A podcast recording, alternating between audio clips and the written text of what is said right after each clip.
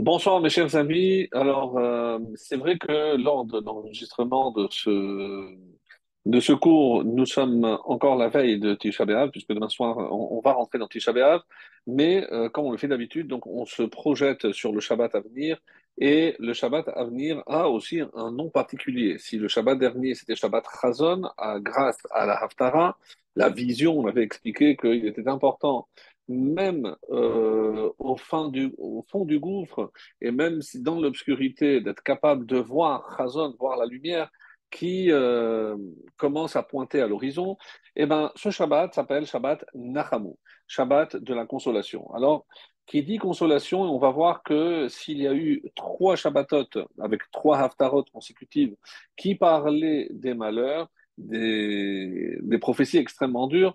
La, Haftara que nous lirons la semaine prochaine, qui est liée à la, à la paracha de Vaetranan, donc c'est déjà et deux fois Nachamu, Nachamu. Quasiment toutes les Haftarot sont tirées du prophète Isaïe, et c'est euh, d'ailleurs ce qui va permettre de nommer ce prophète le prophète de la consolation. Alors, il est vrai que pour les, malheurs, on a dit qu'il y avait trois euh, haftarot, et là, pour la consolation, elle est plus longue. Il y a ce qu'on appelle sept shiva denechamuta. Il y a sept euh, haftarot pour nous euh, consoler en quelque sorte. Alors, ce qui était intéressant, c'est de voir pourquoi hein, il a fallu euh, passer par ce stade-là. Et euh, il y a une très belle explication qui nous explique un petit peu la continuité, la succession de ces différentes haftarot. Alors, sachez que par exemple, il est dit que dans Brachot 57, qu'il y a trois grands prophètes, ce qu'on appelle Yecheskel, Jézéchiel, Isaïe et euh, Jérémie, et dans Brachot, on parle aussi de celui qui rêve de certaines choses et celui qui rêve de certains personnages. Alors, il est dit comme ça, celui qui rêve de Yecheskel, Yetzapel et Chochma, qu'il s'attende à la sagesse. Pourquoi? Parce que Yecheskel a vu euh, ce que aucun autre prophète n'a vu, c'est la fameuse vision des ossements, la, vision du char céleste, etc. Ensuite, il y a Yishayahu, Isaïe, si jamais quelqu'un voit Isaïe en rêve, Yetzapé la Nechama, qu'il s'attende à la consolation. Euh, ce qui prouve bien que euh, si on a choisi les textes de la consolation de ce prophète, c'est parce qu'il est vraiment, comme c'est rapporté dans ce traité de Brachot, c'est vraiment c'est le prophète de la consolation. Et enfin, euh, Yirmiyahu Jérémie, Jérémie, c'est l'Epoula'anout. C'est malheureusement, Jérémie, c'est celui qui, euh, celui qui rêve de Jérémie, qu'il s'attende à des malheurs. Lo alenu et lo alechem. Que Hachem nous, nous en préserve, bien entendu. Alors, il est vrai que, contrairement à tous les autres prophètes qui ont reçu les prophéties de maîtres et d'autres prophètes, Jérémie, très jeune, euh, justement, a été choisi et c'est la raison pour laquelle lui n'avait pas de prophétie de quelqu'un d'autre. Il a reçu la prophétie directement d'Hachem.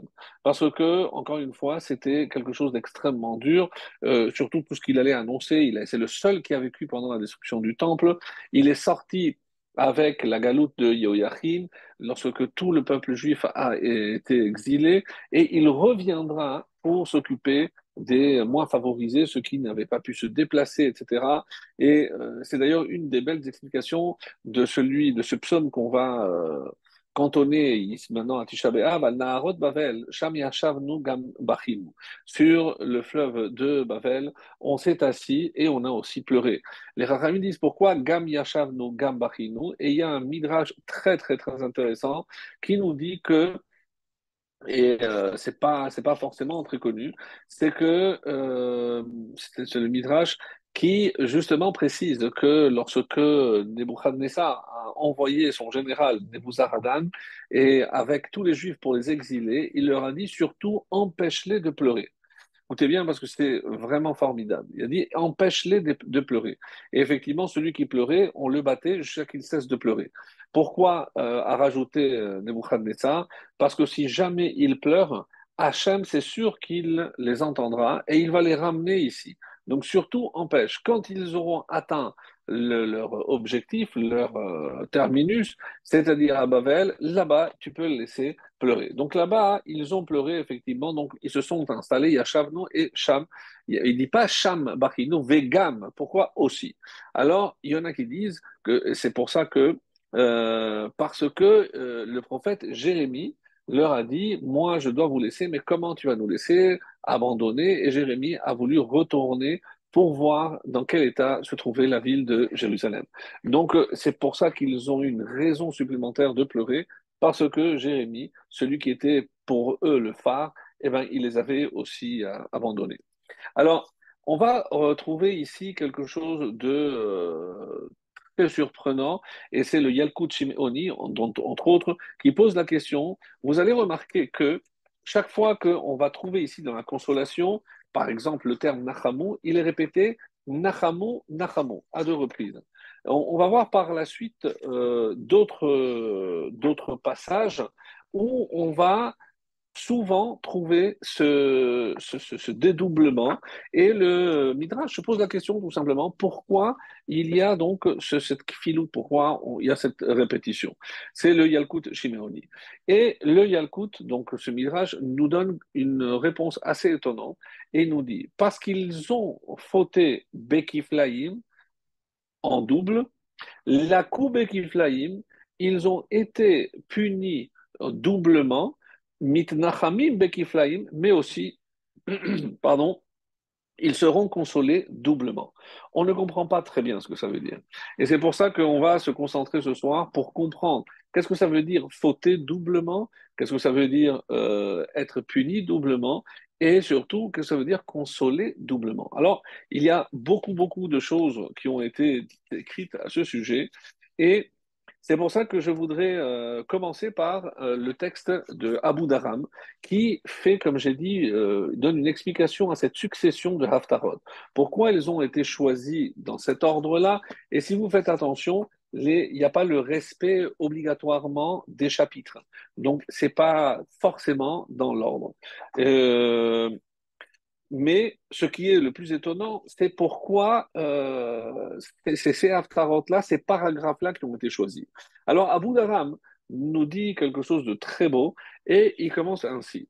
Quand Nachamu Nachamu Ami, qui parle, c'est Dieu qui parle, à qui? À ses prophètes. Et il dit aux Nevi'im, aux prophètes, allez consoler mon peuple. Nachamu Nachamu Ami, allez consoler mon peuple. Donc, d'après Abu Dharam, la première haftara, c'est Dieu qui s'adresse aux Nevi'im, aux prophètes et il leur enjoint l'ordre d'aller les, euh, les consoler. Et la deuxième, Ekev, va tomer Azavani. Va tomer Sion Azavani. Donc euh, ici, le Sion dit L'Éternel m'a abandonné. Donc, euh, quand le peuple juif a entendu les, les prophètes venir, nous, qu'est-ce que le peuple juif a dit Mais nous, on veut pas des prophètes. Nous, on veut que ce soit Hachem qui nous console. C'est comme ça euh, qu'il suit. Et d'ailleurs, il donne un moyen mémotechnique, pardon, parce qu'il prend les premières lettres de chacune de ces haftarot et qui donne Noah Arkash. Bon, c'est un moyen mémotechnique, c'est comme ça qu'il l'appelle. Nous, on a l'habitude de dire Shiva de Nechamuta, les sept de consolation, mais Abu Dharam avait son moyen mémotechnique. Pourquoi?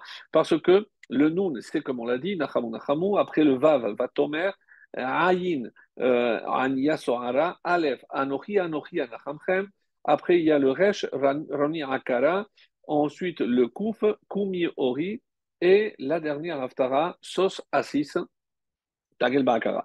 Alors, donc, on commence la, la consolation.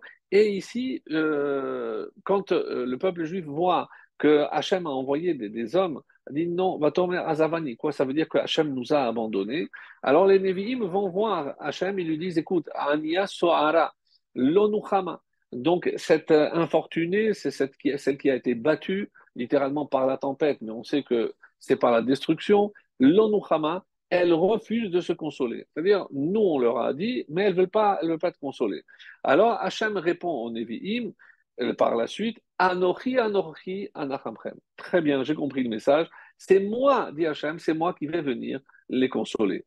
Et les Nevi'im, à ce moment, s'adressent à Israël et leur dit voilà, Hachem maintenant va venir euh, vous consoler. Kumiori, euh, qui va horaire. Voilà, tu peux te redresser, tu peux te relever parce que le moment de ta lumière est arrivé.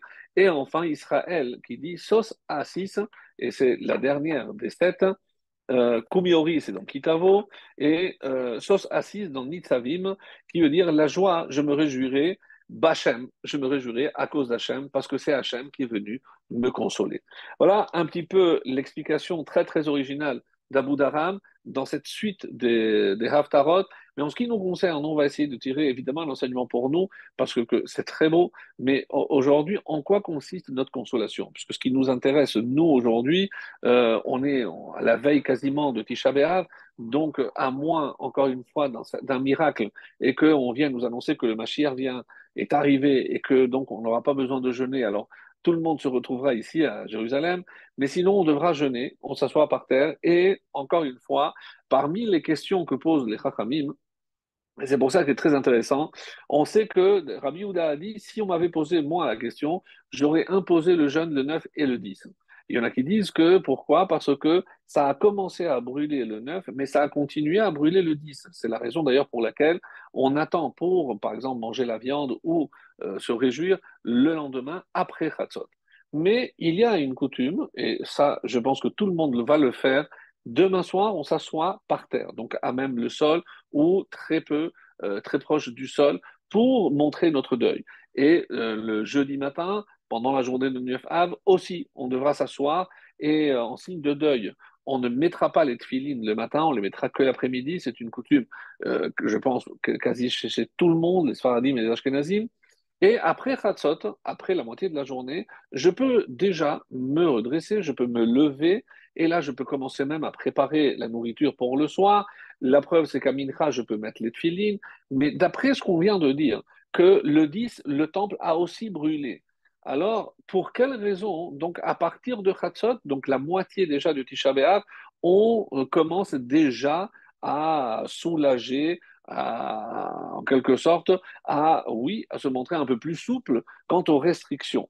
Attention, on garde toujours les chaussures en cuir, toutes les autres restrictions, manger, boire, évidemment, tout reste, se laver. Alors, il y a une réponse très très belle qui nous dit la chose suivante, et c'est dans, dans Mishnah Moura, Lehar Hot, pour montrer que même lorsqu'on est au sommet de la destruction, puisqu'on est en train de dire que c'est à ce moment-là que ça a commencé à brûler, ça va brûler jusqu'au lendemain.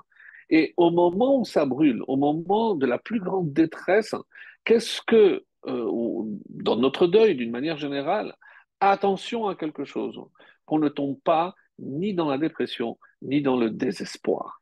C'est-à-dire que les Chachamim ont préféré, même s'il y avait des raisons de maintenir toutes les restrictions, d'alléger ces restrictions pour ne pas nous faire perdre l'espoir et nous dire c'est fini, il n'y a plus rien à attendre. Non.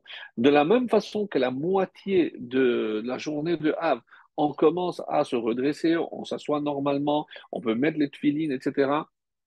Attention, toutes les autres restrictions, et je répète, sont maintenues. Je ne peux pas étudier n'importe quoi que ce qui est lié à la destruction du, temple.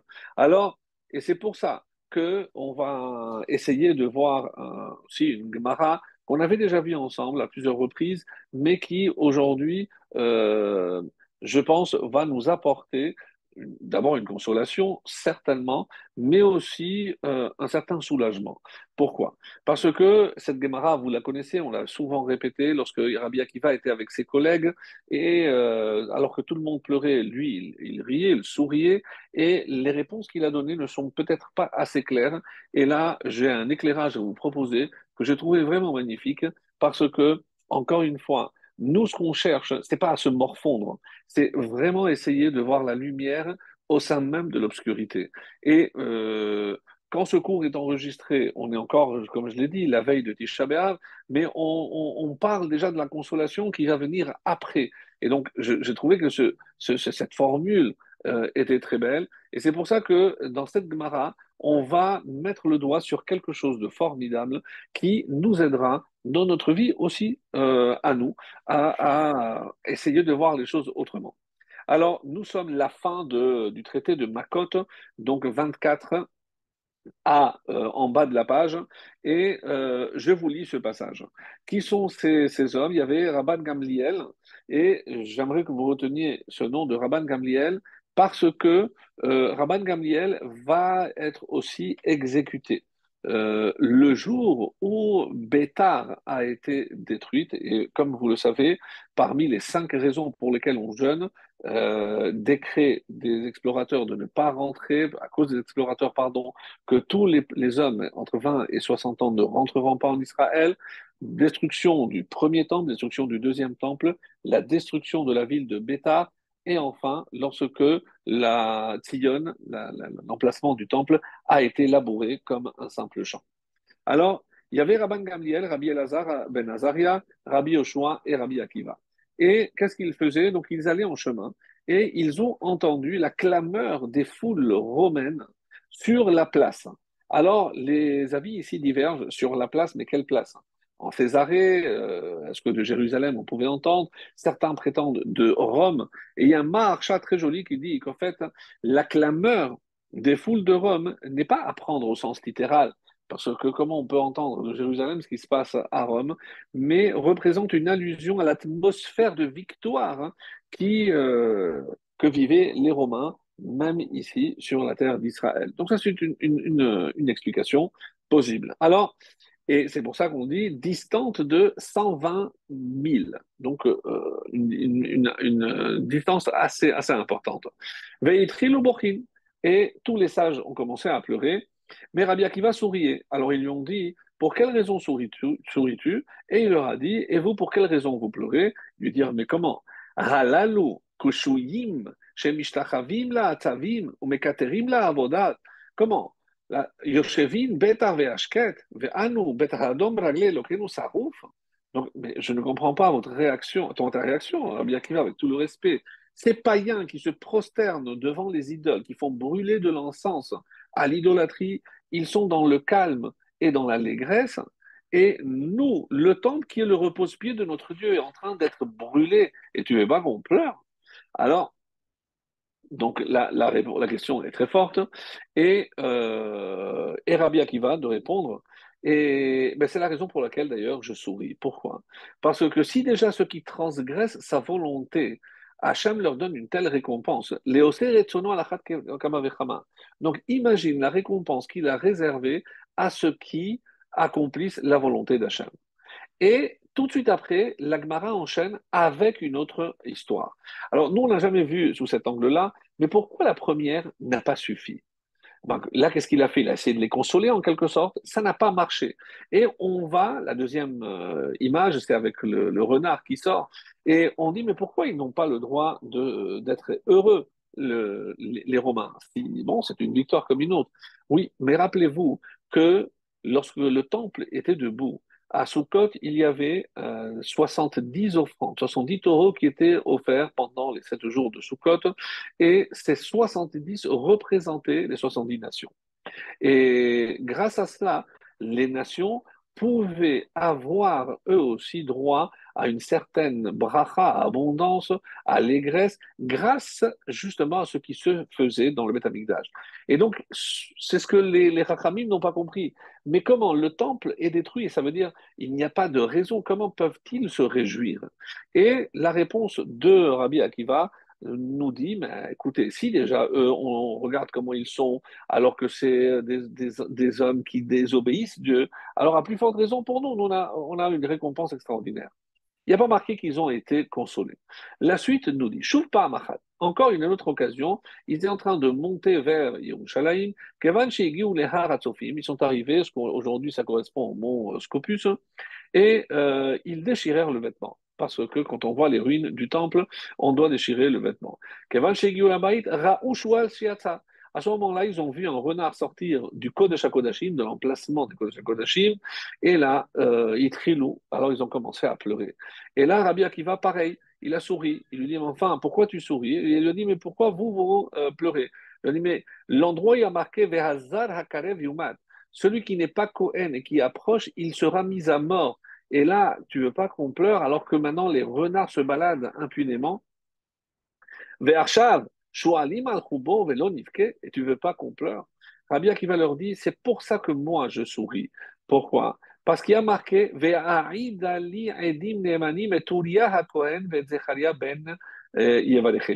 Alors, parce qu'il il a dit la chose suivante, euh, c'est tiré de Isaïe, euh, chapitre 8, le verset 2. Donc, et je vais convoquer des témoins dignes de foi pour qu'ils témoignent pour moi. Et il est question ici de deux prophètes. Un, Uriah, Uriah qui a vécu au premier temple, et Zacharie, Zecharia qui a vécu le deuxième temple. et c'est ce qu'il demande. Uriah et Zecharia. Pourquoi le prophète Isaïe les a mis en même temps? Et il répond, mais c'est pour ça qu'il faut comprendre que euh, la Torah a fait dépendre la prophétie de Zecharia par rapport à la prophétie d'Uria. Dans Uria, qu'est-ce qui a marqué? C'est pourquoi, à cause de vous, Sion sera labouré comme un champ. Et qu'est-ce qui a marqué euh, dans Zacharie? Et c'est une des plus belles euh, prophéties que nous, on a la chance de, de côtoyer, de voir tous les jours. Des vieillards et des vieillardes s'assiront encore dans les rues de Jérusalem. Rakiba qui, Akiva donc continue. Tant qu'il n'y avait pas la prophétie de Uriah qui s'était réalisée, c'est-à-dire voir que Sion a été labouré, alors je ne savais pas si la deuxième allait être accomplie. Mais maintenant que j'ai vu la première, et maintenant qu'est-ce que je sais? Que la deuxième, que les vieux et les, les, vieilles eh bien, seront assises à Jérusalem. C'est ce qu'il leur a dit. À présent que la prophétie d'Uria a été accomplie, alors c'est sûr que celle de Zecharia, c'est sûr qu'elle va aussi s'accomplir. Et là, c'est la fin, et termine l'Agmara en disant Balachon. Et voilà comment euh, ils ont répondu exactement en ces termes Akiva nichamtanu, Akiva nichamtanu. Akiva, tu nous as consolés, Akiva, tu nous as consolés. Alors, mes amis, ça, c'est l'Agmara. Désolé, c'était un peu long, mais c'était important parce que tous les détails sont très importants et on n'a jamais fait l'Agmara vraiment dans le texte. Et on voit bien qu'à la fin, après l'épisode du, du, renard, ils ont été rassurés et surtout consolés. Alors, les Chachamim posent ici la question, et beaucoup de commentaires se disent euh, pourquoi il y a deux fois? Parce que ça revient sur la première fois. Pourquoi la première fois Il n'a pas réussi à les consoler. Mais maintenant qu'ils ont été consolés grâce à la deuxième, donc ils ont été consolés aussi par rapport à la première. on ne comprend pas exactement qu'est-ce qui se passe, qu'est-ce qui, a changé, qu'est-ce que... Euh, bon, bah, il, il rit, peut-être qu'il voit lui des choses que les autres n'arrivent pas à voir, il arrive à se projeter alors que les autres euh, vivent dans le présent. C'est aussi une possibilité, d'ailleurs, c'est une réponse aussi qui était proposée. Alors, et voilà la réponse que, que certains vont donner, certains rachamim vont donner, moi que j'ai trouvé extrêmement, extrêmement original. Donc l'idée n'est pas nouvelle. Nous, on sait très bien que chaque fois qu'on parle de la Géoula, de la rédemption, il y a toujours un terme qui s'assimile à la végétation. C'est Tomear, Temar. D'ailleurs, c'est un des prénoms du, euh, euh, du Messie du Mashiach. Donc, Etzemar David, un plan. Donc, qu'est-ce qui se passe? Pourquoi? Parce que, et il y a ici un enseignement extrêmement important, et ça peut nous servir, surtout par rapport à ce qui se passe aujourd'hui, ce qu'on a, on voit et on ne comprend pas. C'est que lorsque je prends euh, une graine et que je la mets dans la terre, hein, avant de commencer à germer, il y a un processus on va dire, de décomposition. Donc cette graine, elle est presque euh, au stade où elle est pourrie, et c'est à ce moment-là où elle commence à germer. Et donc là, l'image des Rachamim veut nous faire comprendre la chose suivante. C'est que là où je vois qu'il y a véritablement une décomposition, c'est-à-dire lorsqu'on a atteint l'endroit le plus bas, c'est la preuve qu'on ne peut aller que vers le haut. Et ça, mes amis, pour nous, c'est une consolation. Parce que combien de fois j'entends ici, mais comment, mais ça, ne s'est jamais vu ce qu'on voit aujourd'hui à Tel Aviv, ailleurs, regardez les images qui sont diffusées un petit peu partout et les gens se, se gargarisent de voir contre les juifs, il y a des bastons euh, pour la réforme, pas pour contre la réforme, etc. C'est terrible. Alors, on dit, mais, mais on est tombé très bas. C'est-à-dire, comme l'autre là, euh, terroriste, qui dit Moi, je me frotter les mains, ils vont terminer par se battre. C'est un langage qu'on a déjà entendu. Euh, Flavius Joseph l'a écrit dans Yossifon, dans la guerre des Juifs. Mais même s'ils se battaient contre les Romains en journée, le soir, ils rentraient, ils se battaient entre eux. Mais mes amis, on n'a pas appris la leçon que c'est à cause de ça que le temple a été détruit.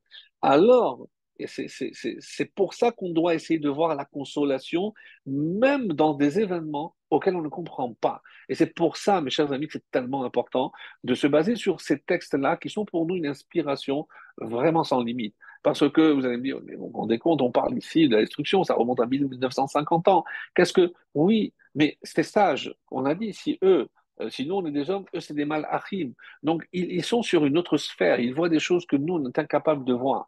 Mais ce qui est dit ici, et c'est ça qui est primordial, à mon sens, c'est que quand on a vu le plus bas, parce que, qu'est-ce qu'il a dit quand j'ai pas vu la prophétie?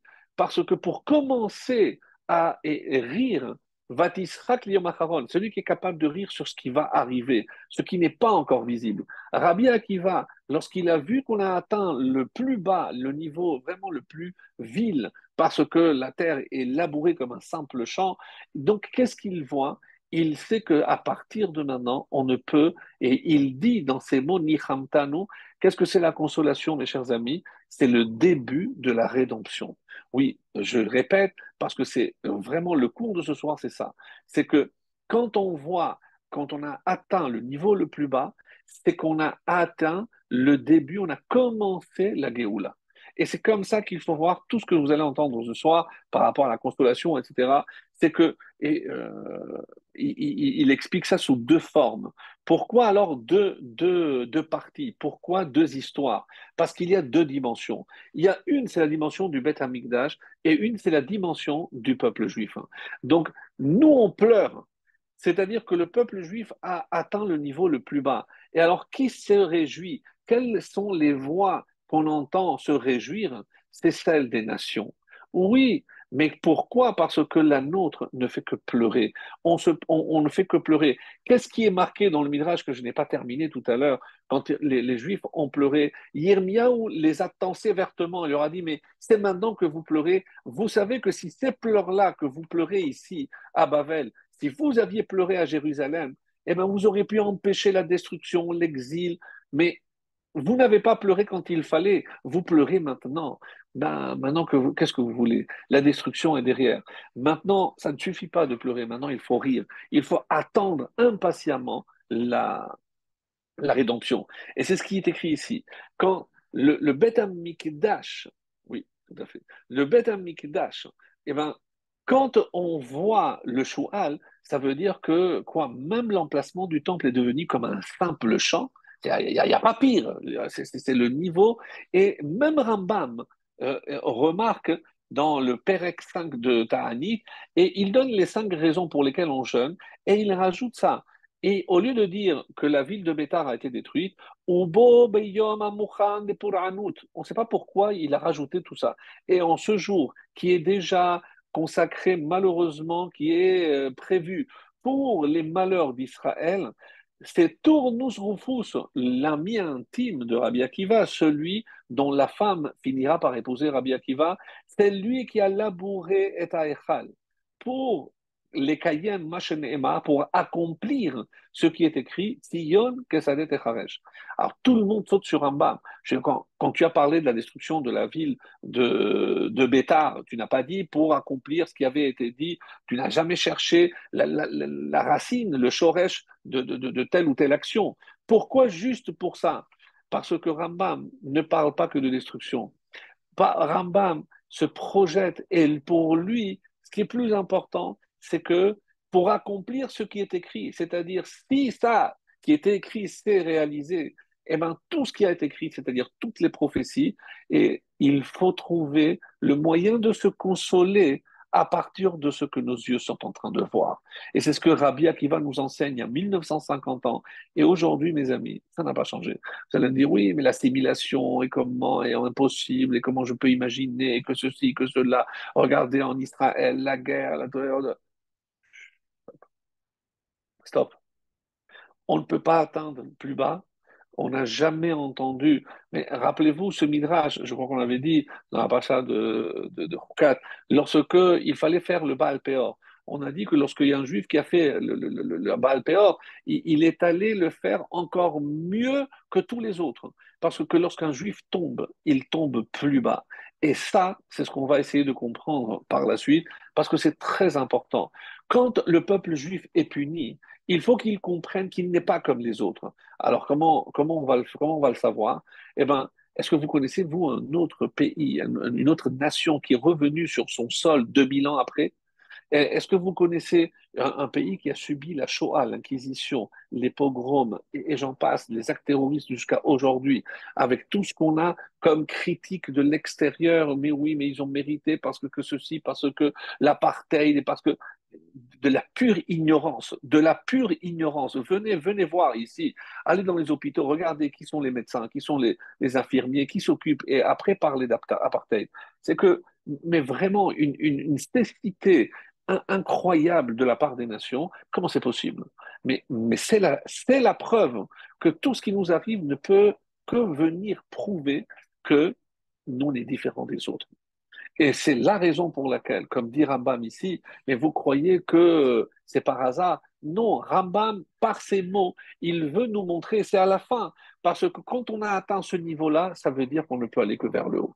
Et c'est ce qui se passe. Baruch Hashem, c'est comme ça qu'il faut le voir. Alors, comme j'ai dit qu'il y avait deux choses, il y a le peuple juif il y a la ville, il y a aussi, euh, comme on l'a dit, le, temple. Donc ça, c'est la gloire du peuple et ça, c'est la gloire de Dieu. La gloire de Dieu. Quand les deux convergent, qu'est-ce qui émerge, mes amis? C'est justement la, euh, le keren, c'est le rayon du peuple juif qui rayonne sur le monde entier. Donc, on ne peut le faire sans le temple. Le temple sans le peuple juif n'est rien. Et c'est la raison pour laquelle. Donc, dans le premier, qu'est-ce qu'on a dit? Mais ils sont en train de se, réjouir, les Romains. C'est très bien, parce que maintenant qu'ils se sont réjouis, ça veut dire que leur son, leur col ne pourra qu'aller en diminuant. Et plus le son de leur voix diminuera, la nôtre montera. Donc c'est pour ça, mais eux n'avaient pas compris ce message. De la même façon que pour le temple, le temple a atteint le, niveau le plus bas, et bien maintenant ça commence. Vous savez qu'il y a une lettre qui a été rédigée par le beau-frère du Baal Shem Tov lorsqu'il est arrivé ici, à peu près il y a 250 ans. Et il écrit une lettre à son beau-frère, le Baal Shem Tov, mais une lettre catastrophée. Il dit, mais je ne comprends pas. Je suis venu ici et Tzion Azavani, il avait en tête encore toutes les, les où on ne parle que d'une almana, d'une veuve qui, a qui est abandonnée. Il arrive, il pensait qu'il allait voir des, euh, des des, des, des, ruines partout. Il se dit, bah, c'est la fin. Et il écrit à son beau-frère, à son beau-frère, il dit, je ne comprends pas, il y a partout il y a des maisons, il y a des constructions, et il y a les champs qui sont labourés, je ne comprends pas. Il a pleuré, il a dit, j'aurais préféré voir la destruction, je ne comprends pas. Et voilà la lettre qu'il a, qu'il a écrite. Le Ramban aussi, euh, un, peu, un peu moins, un peu 800, 800, 800, 850 ans. Donc lui aussi, quand il est venu, il n'a pas compris. Il a dit, mais je ne m'attendais pas à tout ça.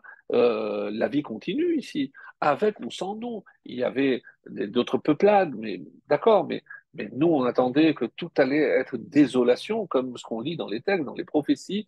Donc il ne comprenait pas. Et euh, il y a une réponse magnifique que je réserve pour la fin, si je n'oublie pas, mais vous allez voir, elle, est, elle est très très belle. Donc, on a, on a compris maintenant, mes amis, pourquoi le jour où la, la, la pardon, la, la, la, la a été, euh, a été labourée, c'est le jour où on a sorti Rabban Gamliel à, pour être exécuté. Je dis parce que les deux vont de pair. Donc il faut véritablement qu'on touche le bord, le fond, de la même façon que le temple, par le fait qu'il a été labouré, a touché le fond, il faut aussi que le peuple juif, alors quand on perd nos sages, et c'est une des raisons pour lesquelles on va aussi se lamenter à Tisha B'Av, la perte de ces dix malachim, c'est Asara Malchut, ce qu'on appelle les dix martyrs, donc ces géants de la Torah et ces géants de l'humanité qu'on a perdus pour que l'on comprenne que les deux vont de pair. Donc Israël n'est rien, c'est pour ça qu'on ne peut pas encore briller sans le temple. Donc, euh, et c'est l'explication qu'on va voir par la suite.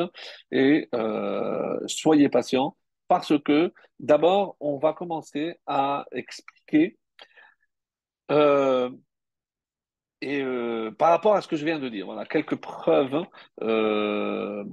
du Ramchal dans Da'at Evunot, et il explique que la graine, c'est de lui contient cet enseignement, ne peut commencer à germer qu'une fois qu'elle a pourri. Donc, il explique là-bas en long et en large tout le processus, comment, etc. Et c'est exactement ce qu'on vient, vient de voir ici.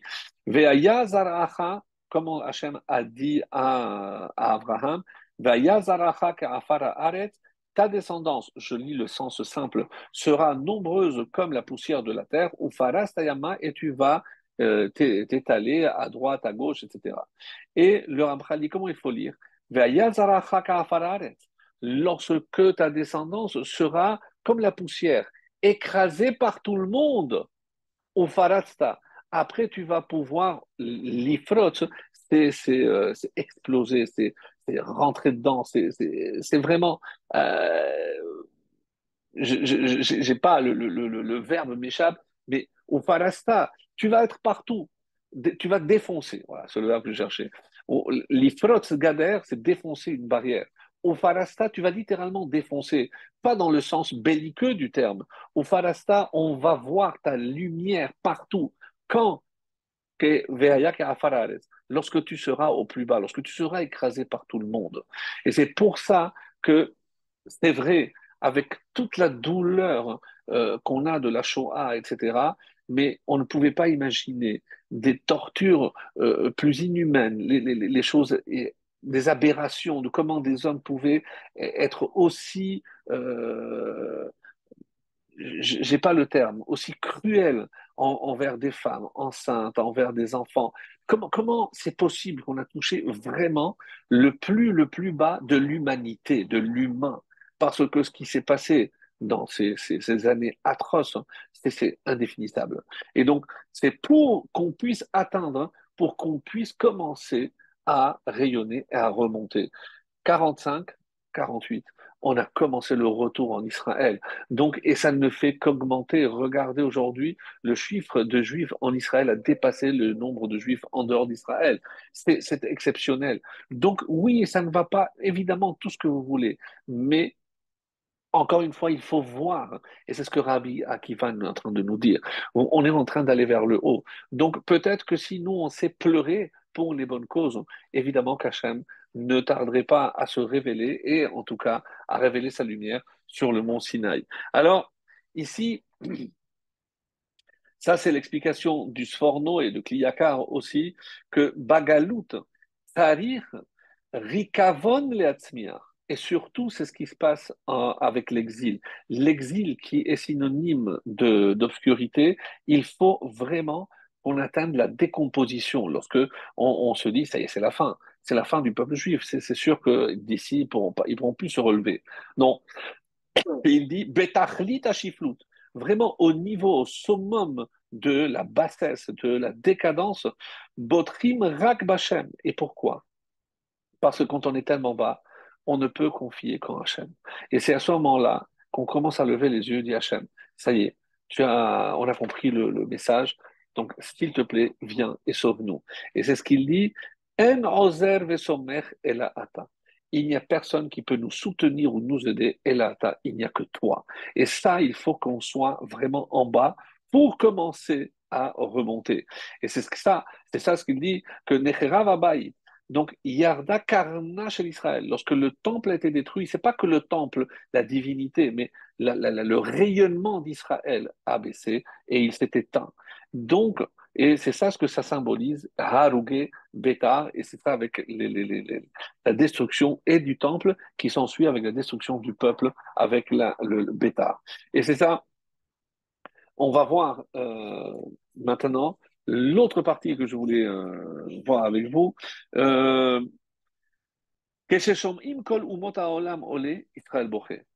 quand on entend les autres nations, le son des nations s'élever et se réjouir, nous on pleure. Et quand est-ce que Achare Tzion Sadet et donc c'est pour ça que quand on comprend ici les deux anecdotes qui concernent une Israël avec les nations et l'autre le Beth Amikdash, donc on comprend que les deux sont liés. Mes chers amis, c'est pour ça que les gens qui disent oui bon mais ça va maintenant Baruch Hashem, on est en Israël, on a notre armée, on a notre État, on a notre économie, etc. Tout ça, ça ne correspond pas à ce qui doit être. Pourquoi? Parce que pour rayonner, il n'y a qu'une seule façon de le faire, c'est avec le Beth Amikdash. Tant que Israël reste sans Beth Amikdash, d'ailleurs, il n'y a pas de Beth Amikdash en Israël, donc Israël devait disparaître ou devait être exilé, le Beth Amikdash forcément est détruit. Et donc, c'est ce que le Midashim disent, mais euh, tu as tué un peuple qui est déjà mort. Pourquoi? Parce que le, temple était déjà autodétruit. Si tu n'as rien détruit, tu as, comme il a dit, tu as euh, écrasé une farine qui était déjà écrasée. Alors, maintenant, j'aimerais vous lire un, passage exceptionnel de Nefesh HaChaim. Alors, le Nefesh HaChaim de Rabbi Haïm euh, euh, donc euh, euh, qui existe d'ailleurs dans sa version française, même si toute la traduction n'est pas correcte, bon, mais j'ai vu, dans la collection Verdier, s'appelle L'âme de la vie. Et nous sommes au premier portique, le euh, chapitre 3. Et c'est vraiment, je vous demande quelques minutes d'attention parce que c'est sublime. C'est une, de façon analogue, si l'on peut s'exprimer ainsi, que Dieu béni soit-il créa l'homme et lui donna le pouvoir des mondes et des forces innombrables. Ceux-ci lui furent livrés afin qu'il les dirige par l'intermédiaire de toutes ses démarches, ses actes, ses paroles, ses pensées, jusque dans les moindres détails. C'est-à-dire que quand Dieu a conféré, d'où ça vient, comme il va le dire par la suite, et c'est euh, Rabbi Azaria qui dit au nom de Rabbi Yehuda euh, quelque chose de, de vraiment incroyable. Écoutez bien, lorsqu'Israël accomplit la volonté de Dieu, il renforce la puissance d'en haut. Car il est écrit, en Elohim, nous renforçons la puissance. Euh, mais lorsqu'Israël n'accomplit pas la volonté de Dieu, il affaiblit, si l'on peut s'exprimer ainsi, la puissance de celui d'en haut, car il est écrit, tu affaiblis le roc qui t'engendre. Quelque chose vraiment euh, époustouflant. Après, qu'est-ce qu'il est dit ici? Que tout ce que l'homme fait, le juif en l'occurrence ici, d'après le Nefesh par rapport à ses paroles, sa pensée, ses actes, tous les détails, l'influence de sa conduite peut être bénéfique ou qu'à Dieu ne plaise, aller dans le sens inverse du bien. C'est en effet par ses actes, ses paroles, ses justes pensées qu'il soutient et renforce les nombreux et saints mondes supérieurs. Ce que le Nefesh nous révèle, c'est vrai que le, début de Nefesh est magistral et bon, très dur, mais il est en train de nous dire que l'homme, le peuple juif ici, peut contrôler les mondes supérieurs par sa pensée, par sa parole et par ses actes. Il leur donne un supplément de sainteté et de lumière, et c'est à ce, propos que le prophète a dit, dans Isaïe justement, J'ai déposé mes paroles dans ta bouche pour déployer les cieux et pour fonder la terre. Nos maîtres déclarent également qu'il ne faut pas dire banaïr, mais bonaïr. Ne dis pas tes enfants, mais tes bâtisseurs, car ce sont eux, comme un maître d'œuvre, qui construit un bâtiment, qui ordonne les mondes supérieurs et leur confère une grande puissance. À l'inverse, qu'à Dieu ne plaise, par des actes indignes, de mauvaises paroles, de mauvaises pensées, l'homme détruit incomparablement et démesurément un grand nombre de saints et mondes supérieurs. On ne peut même pas imaginer les conséquences, mes amis. Le prophète, dans ce cas également, dit Tes démolisseurs et tes destructeurs procéderont de toi, Isaïe. Or, tout au moins, il obscurcit et réduit la sainte lumière et renforce ainsi les lieux de l'impureté. Tout ce que le juif fait ici, mes amis, ouvrez grand les oreilles parce que c'est quelque chose de vraiment phénoménal. Pourquoi la lumière divine ne se euh, dévoile pas? Parce que par nos actions, nos pensées et nos paroles, nous avons caché, masqué la lumière d'Hachem. C'est pas Hachem qui nous a laissé, c'est les conséquences de nos actes. On comprend dès lors le sens des versets que nous avons cités. Dieu créa l'homme à son image. À l'image de l'homme, il le créa car à la ressemblance d'Elohim, il a fait l'homme. De même que lui, béni soit son nom, est Elohim, c'est-à-dire maître des forces qui existent dans tous les mondes, que sa volonté les dispose et les gouverne à chaque instant, ainsi il a bien voulu confier à l'homme le pouvoir de développer, de restreindre des milliers, de myriades de forces et de mondes.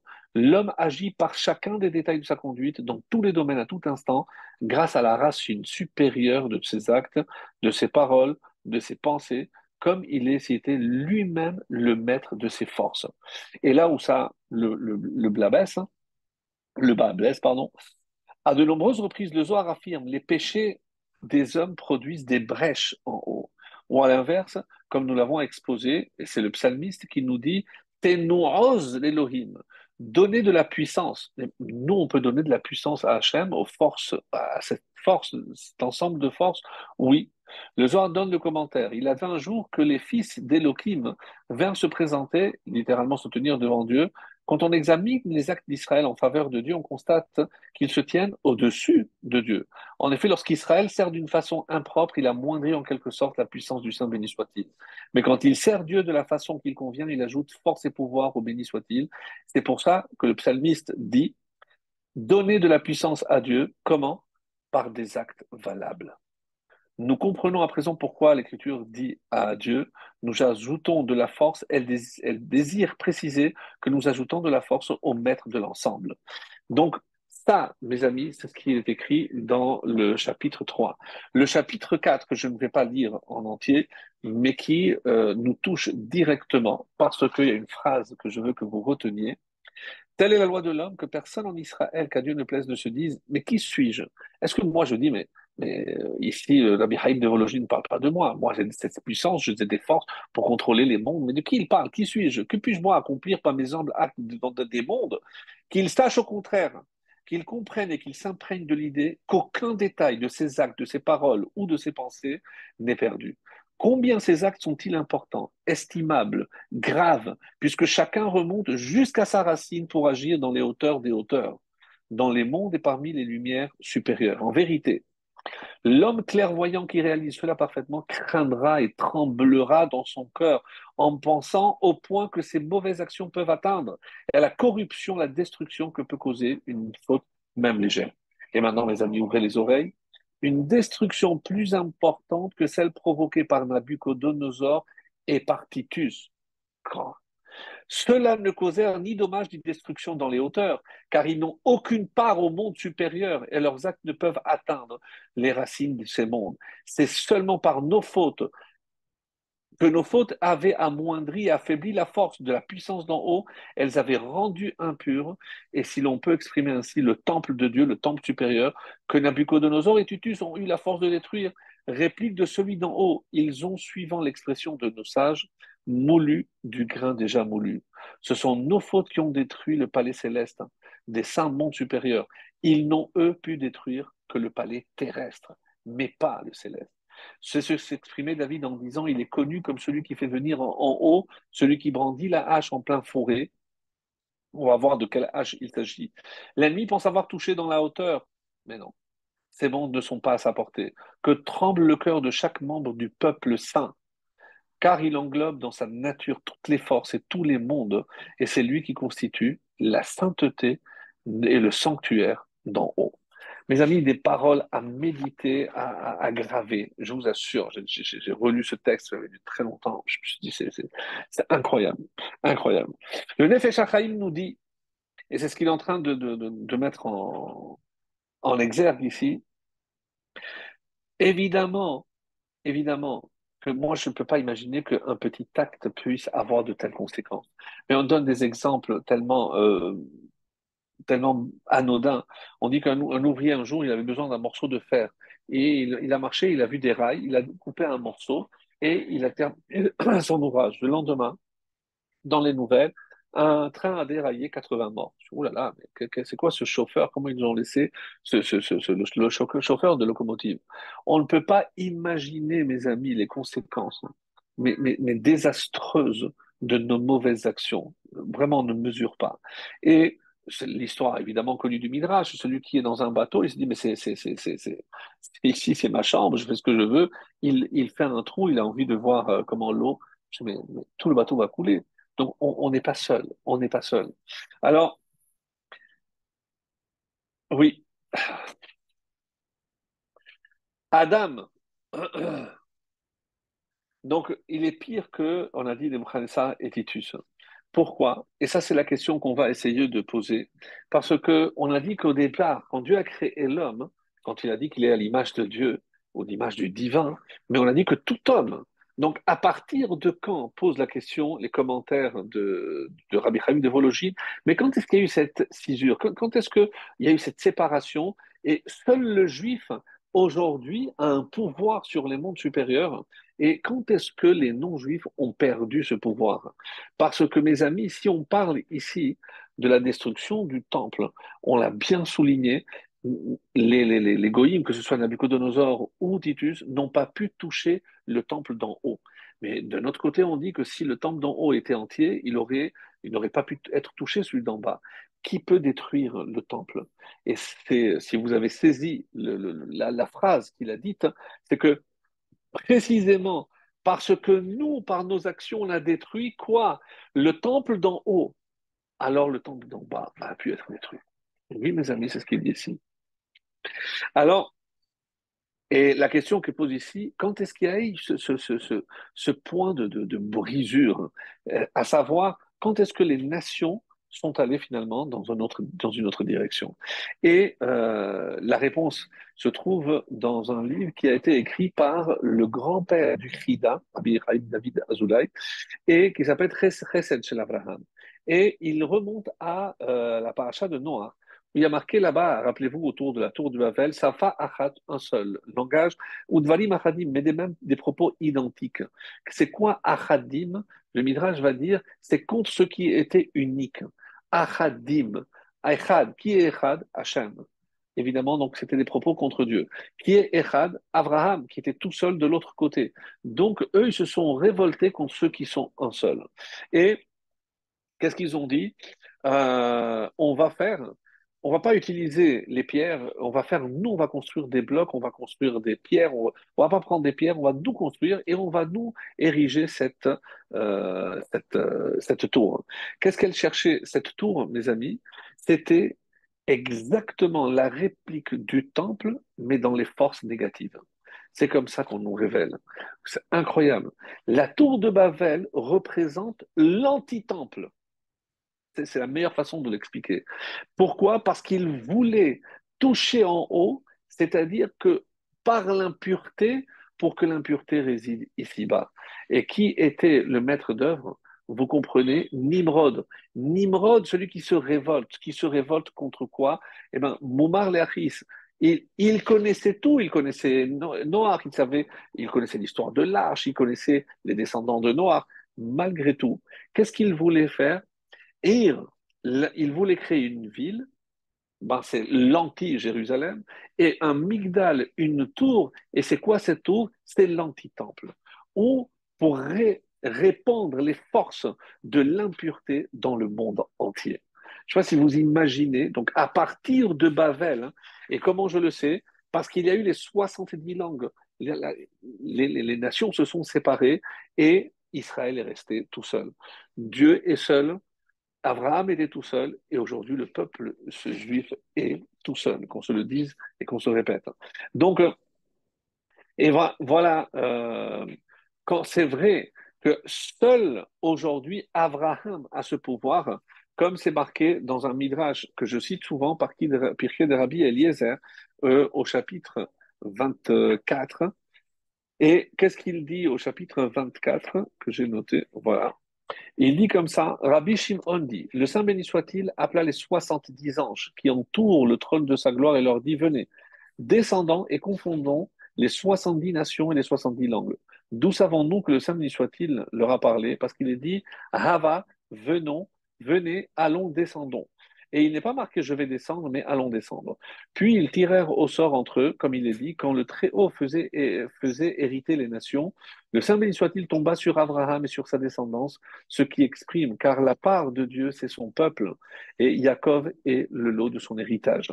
Et justement, la part de Dieu, c'est son peuple. D'où savons-nous que le Saint béni soit-il descendit? Parce qu'il est dit, Dieu descendit pour voir la ville et la tour, et c'est de là qu'on apprend que, mes amis, c'est le peuple juif le seul qui aujourd'hui a cette caractéristique de pouvoir influencer les mondes supérieurs. Alors, euh, le, vient maintenant le petit-fils, donc le Chida, et sur Megillat il dit Je sais ce que mon père, mon grand-père a écrit à, partir de ce que je viens de vous lire sur la tour de Babel, sur euh, la faute de Jérusalem, et il insiste mais pourquoi euh, une double faute? Rappelez-vous qu'est-ce qu'on a dit? Ils ont fait une double faute. Ils ont fauté en bas, mais ils ont entraîné la destruction d'en haut. D'après ce qu'on vient de dire, on comprend pourquoi on dit qu'ils ont fauté doublement. Rappelez-vous, c'est comme ça qu'on avait commencé. Qu'est-ce que ça veut dire qu'ils ont khat ou bekiflaim Pas qu'ils ont fait deux fois la même faute. Non. Ils ont fauté à dans deux dimensions. Et c'est pour ça qu'ils vont être punis sur les deux dimensions. C'est-à-dire le peuple, lui va être puni, c'est l'exil. Et le temple, il va être aussi détruit, comme on a dit tout à l'heure. Alors, et il dit bekiflaim. À partir de quand c'est ce qu'on appelle Dor Aplaga, c'est la génération de la dispersion. Et à partir de ce moment-là, seuls les Juifs ont le pouvoir qu'on a lu dans Nefesh d'avoir une influence sur les mondes supérieurs. Et d'ailleurs, pour parler un peu plus de consolation, quand, quand on a dit, et euh, qu'est-ce qu'on va lire à Mincha de Tisha B'Av, aussi Nachem, Nachem, Nachamu, Nachamu, donc des textes qui sont tirés justement de consolation. Alors, le, j'avais dit que euh, la, lettre qu'il avait envoyée le beau-frère, je n'ai pas encore donné la réponse, mais je vais vous la dire tout de suite, parce que c'est en soi une consolation extraordinaire. De quoi s'agit-il, mes chers amis? Donc, il, euh, il faut dire que euh, c'est une histoire. Imaginez une, euh, une maman qui a mis au monde un petit bébé et il sent que le bébé a des coliques, etc. Va voir le, le, le, médecin et il lui dit Écoute, ton petit ne peut plus prendre de lait au moins pendant un mois. Donc, elle, elle a encore du lait. Elle se dit C'est dommage, il n'y avait pas de banque de lait à l'époque mais elles étaient dans un village entouré que d'Arabes. Et à ce moment-là, elle se dit, euh, bon, autant voir euh, Fatima, je sais qu'elle a eu des jumeaux, et je vais peut-être l'aider, je vais proposer. Maintenant, donc, elle va pour proposer son lait au petit Mohamed. Et la question est, est-ce qu'elle le fait parce qu'elle veut aider Mohamed si vous analysez, évidemment que non. Elle, elle veut le bien de son fils à lui. Et comme elle veut garder le lait pour le moment où son fils va reprendre sa bonne santé et pour ne pas qu'il se tarisse en elle. Donc, c'est pour ça que pour l'instant, elle le donne à Mohamed. Imaginons qu'à Dieu ne plaise que le petit Shmuel meure. Est-ce que vous pensez qu'elle va continuer à allaiter le petit Mohamed Elle n'a plus de raison de le faire. Donc, elle va cesser. C'est la preuve qu'elle ne le fait pas pour Mohamed. Mes amis, ça, c'est le machal. Je sais que c'est dur, mais le machal, c'est qui cette terre qui donne son lait? C'est la terre d'Israël, mes amis. Quand ils ont vu qu'il y avait encore des Arabes qui, entretenaient, quand, avant qu'on arrive, il y avait certainement des choses qui se passaient avant, avant nous. Mais pourquoi? Pourquoi? Parce que la terre nous attendait. Au lieu de pleurer et de voir comment Hachem a livré cette terre qui nous avait promise entre les mains de toutes les nations sont passées par là, comme nous, comme le prophète dit, comme une prostituée toutes les plus grandes nations voulaient la terre d'Israël, sans parler de Jérusalem. Il y en a qui ne sont pas prêts à lâcher. Mais pourquoi? Pour qu'elle soit prête pour nous accueillir, mes amis, pour vous accueillir. Parce que c'est pour ça qu'elle va continuer à produire, pas pour les autres, pour nous. Et maintenant qu'on est là, c'est à nous d'en profiter. C'est ça, c'est ce machal extraordinaire. Alors, et ça, vous savez que le Shabbat Nachamou, il y a le, le rythme qui dit il faut faire un plat supplémentaire. Pourquoi? Parce que, ou un plat spécial, celui qu'on n'a pas forcément l'habitude de dire, pour que l'on sente une, une différence. Parce que il y a ces deux notions, et de Shabbat et de consolation. Le Shabbat qui est comme le monde à venir, et la Nechama qui, comme on l'a dit, est le début de la rédemption. C'est comme ça qu'il faut euh, traverser ce 9 av et arriver à ce Shabbat de la consolation. Alors, on comprend maintenant pourquoi il y a toujours Bachotivke. Pourquoi Bachotivke euh, Jérémie, il n'a pas vu, là encore, la destruction du premier temple, qu'il se lamente déjà de sa destruction, et on explique non, Bachotivke, parce que tu vas aussi pleurer pour la destruction du deuxième. Non, L'explication, d'après ce qu'on vient de dire, c'est Bachotivke parce que tu vas pleurer en bas, mais tu vas pleurer pour ce que tu as perdu en haut. Et en haut, c'est pas Titus ni Nebuchadnezzar qui ont détruit, c'est toi qui as détruit. C'est toi qui as causé les dégâts dans les mondes supérieurs revoyez à fond ce, ce ce chapitre qui est exceptionnel, vraiment exceptionnel. Donc, il n'y a que nous, il n'y a qu'un juif qui peut toucher là-haut. Les autres ne peuvent pas atteindre les mondes supérieurs. Alors, on sera consolé kiflaïm. On dit doublement. Et c'est pour ça que quand on fait des mitzvot ici-bas, nous on se dit, mais est-ce que c'est ça qui va ramener la, la, la, la, Géoula? Oui, messieurs, parce que qu'est-ce qu'on est en train de faire? Par nos mitzvot, par nos bonnes actions, par nos bonnes pensées, par nos efforts, par nos sacrifices, par tout ce que l'on fait ici-bas, et eh ben c'est comme ça qu'on a commencé à reconstruire le Jérusalem d'en haut. Rappelez-vous toujours qu'il y a Haïm. Haïm, c'est tout ce qui est double. Donc, Yerushalayim, vous savez que maintenant, on écrit Yerushalem. On est, souvent, on n'écrit pas avec le Yud. Pourquoi? Parce que même si on a permis par tous ceux qui nous ont précédés de construire celui d'en haut, mais on attend la reconstruction de celui d'en bas, avec évidemment le, temple, le temple qui doit être construit.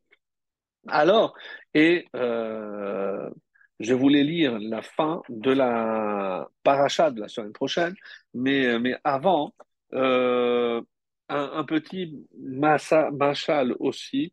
Euh, alors, c'est ici. Qui nous parle des cinq lettres de la rédemption. c'est un texte étonnant, certes, et euh, celui-là, il ne marche plus. Bon, je vais le garder quand même. Alors, euh, je vais vous lire ce passage. Je cherche juste la, référence. Euh, à l'autre explication, pourquoi lorsque un juif faute, euh, il faute doublement? Alors on a donné une explication, mais il y a une autre explication aussi très très belle, plus simple, mais à mon sens aussi très intéressante, c'est que quand Dieu a créé, avant d'être des juifs, on est des bennes noirs. Et Noir a reçu sept commandements, qui sont les trois que l'on connaît, Gilou Yarayot, Avodazara et Shirut Damim, les trois pour lesquels un juif doit se laisser mourir plutôt que de transgresser idolâtrie, meurtre et relations interdites. Et il y a quatre autres. Aleph, Bet, Gimel, Dalet. C'est un moyen mémotechnique. Aleph, c'est Ever Minachai, le membre d'un animal vivant. Bet, Birkat Hashem, bénir le nom de Dieu. Mais c'est un euphémisme, c'est évidemment, c'est blasphémer. Euh, Gimel, Gezel, c'est le vol. Et Dalet, c'est Dayanim ou Dinim, c'est le juge pour appliquer les sept lois. Quand le juif arrive, hein, nous maintenant, on a par exemple euh, la Vodazara, c'est une interdiction. Mais quand un juif maintenant il fait Avodazara, il, il fait une double faute. Pourquoi? Parce qu'il fait Avodazara en tant que juif, mais il fait aussi Avodazara en tant qu'être humain, c'est-à-dire en tant que Ben Adam, en tant que Ben Noir. C'est pour ça qu'on explique qu'il faute doublement et c'est pour ça que nous, on subit beaucoup plus et on fait beaucoup plus de mal au monde lorsqu'on transgresse ces fautes, ces fautes-là. Alors, et c'est, euh, ça c'est le Rambam, je regarde juste euh, s'il y avait un passage que je n'avais pas lu. Il me manquait un passage. Voilà, ce que je cherchais. Dans Pirkei de Rabbi Eliezer, 27. Voilà ce qui a marqué. Euh, va y avoir Palit. Et euh, d'où ça vient ça? C'est euh, dans le livre de Yecheskel. nous sommes au chapitre 33, le verset 21. Écoutez bien. Le la onzième année de notre déportation. Ça dépend, il y a des traductions qui disent que la douzième année. Le dixième mois, le 5 du mois. Nous sommes le mois de Tevet. Donc, si je calcule le mois de Tevet, c'est donc cinq mois après la destruction. Il advint qu'un fugitif arriva de Jérusalem vers moi pour me dire la ville est tombée. Littéralement, c'est pas tombé, elle a été frappée ou elle a été battue. Alors, ici, qu'est-ce que c'est euh, le palite? Qui, qui, est ce fugitif? Alors, je pourrais dire, euh, c'est quelqu'un qui s'est sauvé de Jérusalem. Non. Écoutez, Pirkei de Rabbi Eliezer, au chapitre 27. L'ange Michael vint et parla à Abraham ainsi qu'il est dit Un rescapé vint raconter la chose à Abraham l'hébreu. Michael est le prince du monde, le rapporteur des paroles, ainsi qu'il est dit, même en ta conscience ne dénigre pas le roi et dans ta chambre à coucher ne dénigre pas le riche, car l'oiseau du ciel racontera la chose et le porteur d'elle fera connaître la parole. Pourquoi Michael est appelé maintenant Palit, rescapé? C'est un ange. Et voici euh, l'explication très intéressante, car au moment où le Saint béni soit-il a fait tomber Samakel, Samakel, l'ange du mal, et son groupe du lieu de sainteté, ce dernier se saisit d'une aile de Michael afin de le faire descendre et tomber. Alors je rappelle que les ailes ici, je ne vais pas rentrer dans, dans l'angéologie, qu'est-ce que c'est? Les, les chayot ont quatre ailes, les malachim ont six, et on va voir ici euh, que certains ont jusqu'à douze. Ce dernier se saisit d'une aile de Michael afin de le faire descendre et tomber. Alors le Saint béni soit-il le sauva de la main de Samakel, et c'est pour ça qu'il se nomme le palit, le rescapé parce que Samakel voulait le faire tomber dans sa chute. C'est à son propos qu'Ézéchiel a dit, la onzième année de notre déportation, le dixième mois, le cinq du mois, il advint qu'un rescapé arriva de Jérusalem pour dire la ville est tombée. Et donc c'est ce que on vient de lire euh, maintenant. Alors, euh,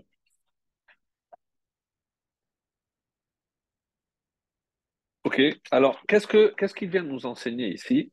Écoutez bien, Rukta Haïr.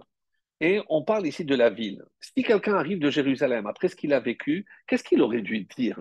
Il aurait dû dire ben, le temple est tombé, le, le temple est, euh, a brûlé. Pourquoi haïr? Et ici, les Rachamim nous disent que le Malach Michael est considéré comme le sar du monde. Et pourquoi on l'a appelé Plapalite, comme on vient de le lire? Rukta haïr Michael, Gam Yerushalayim Shel qui rapporte ça? C'est Michael. Donc, qu'est-ce que Michael vient dire ici dans le livre de Yecheskel Pas que la ville est tombée. Ir, Ir, on parle de la ville d'Hachem, c'est-à-dire de Jérusalem d'en haut. Et Bait Shel Arla, Tishkon, comment on dit dans la, dans la bracha, on dit bonnet Yerushalayim. Qu'est-ce que c'est bonnet, mes amis? Bonnet, c'est un présent. Il est en train de construire Jérusalem. Et mes amis, c'est pas parce qu'il y a de nouveaux immeubles, de nouveaux. non. Qu'est-ce que c'est Bonnet Yerushalayim? On dit Bonnet Yerushalayim Shelmala. Donc, euh, nous, on se doit de construire par nos actions le Yerushalayim d'en haut et Hacham construira celui d'en bas. C'est comme ça que c'est prévu dans le programme. Et comme on dit là en Badacha, Tishkon Betor Yerushalayim Ircha que tu puisses résider Betor Yerushalayim Ircha dans Yerushalayim ta ville, laquelle? Celle d'en haut, Ka'asher Dibarta comme tu l'as dit. C'est-à-dire que notre objectif aujourd'hui, par le présent, c'est pas d'aller euh, sur l'esplanade du temple, essayer de construire, de chasser ceux qui sont là, non mes amis. Ça, c'est pour, ça a une raison d'être. Nous, on doit s'atteler à construire le Jérusalem d'en haut. Et le Jérusalem d'en haut se construit par nos bonnes actions, par nos bonnes pensées, par nos bonnes paroles, par nos sentiments de pureté, de cette par l'empathie vers l'autre. C'est comme ça qu'on pourra reconstruire, oui. C'est pour ça qu'on pourra reconstruire. Et lorsqu'il sera reconstruit, quelle est la récompense que Dieu va nous donner? Je regardais, vous, vous avez vu ce temple, vous avez vu cette Jérusalem, il la descend, c'est votre action à vous. C'est vous qui l'avez reconstruite. Moi, maintenant, je ne fais que la faire descendre en bas. Et Bonnet Yerushalayim, et c'est pour ça que ça tarde, parce que nos bonnes actions, malheureusement, ne sont pas toujours au rendez-vous, mes amis. Et c'est pour ça que euh, quand, j'ai préparé ce, cours, et on, dit ici, la distance de Jérusalem jusqu'à Babel, c'est 14 jours. Alors, comment on dit qu'il a mis 5 mois? Donc, tout ceci pour nous dire qu'il ne s'agit évidemment pas, c'est dans Yecheskel 33 à 21, qu'il ne s'agit pas de Jérusalem d'en bas. Tout ça pour dire qu'il s'agit de Jérusalem d'en haut. Et je voudrais terminer euh, ce cours par euh, quelque chose. Euh, alors, je l'ai mis ici. C'est la fin de la Haftara, pas de notre semaine, mais de la semaine, suivante, mais qui, qui sert de, de, on va dire, de Conclusion pour notre cours d'aujourd'hui. Donc, c'est la paracha de Ekev. Et je vais vous lire euh, la, traduction. Très, très, très beau. Euh, c'est le dernier verset. Donc, euh, nous sommes au chapitre 51, le verset 3.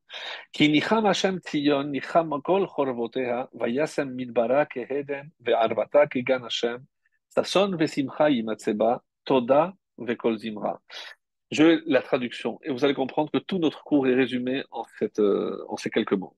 Car l'Éternel consolera Sion. Il consolera toutes ses ruines. Chorbotaïr, ses ruines. Qu'est-ce que ça veut dire? Mais il n'y a pas de ruines aujourd'hui. Il fera de son désert un paradis et de ses terres arides le jardin de l'Éternel. Et là régneront la joie et le bonheur, la gratitude et Kol Zimra et un son de chant. Là, on commencera à faire entendre notre col, notre voix à nous. Ça voudra dire que la voix de toutes les nations s'éteindra, s'éclipsera pour n'entendre que notre chant d'allégresse de voir Hachem revenir sur sa ville de Jérusalem, ici-bas, avec nous tous.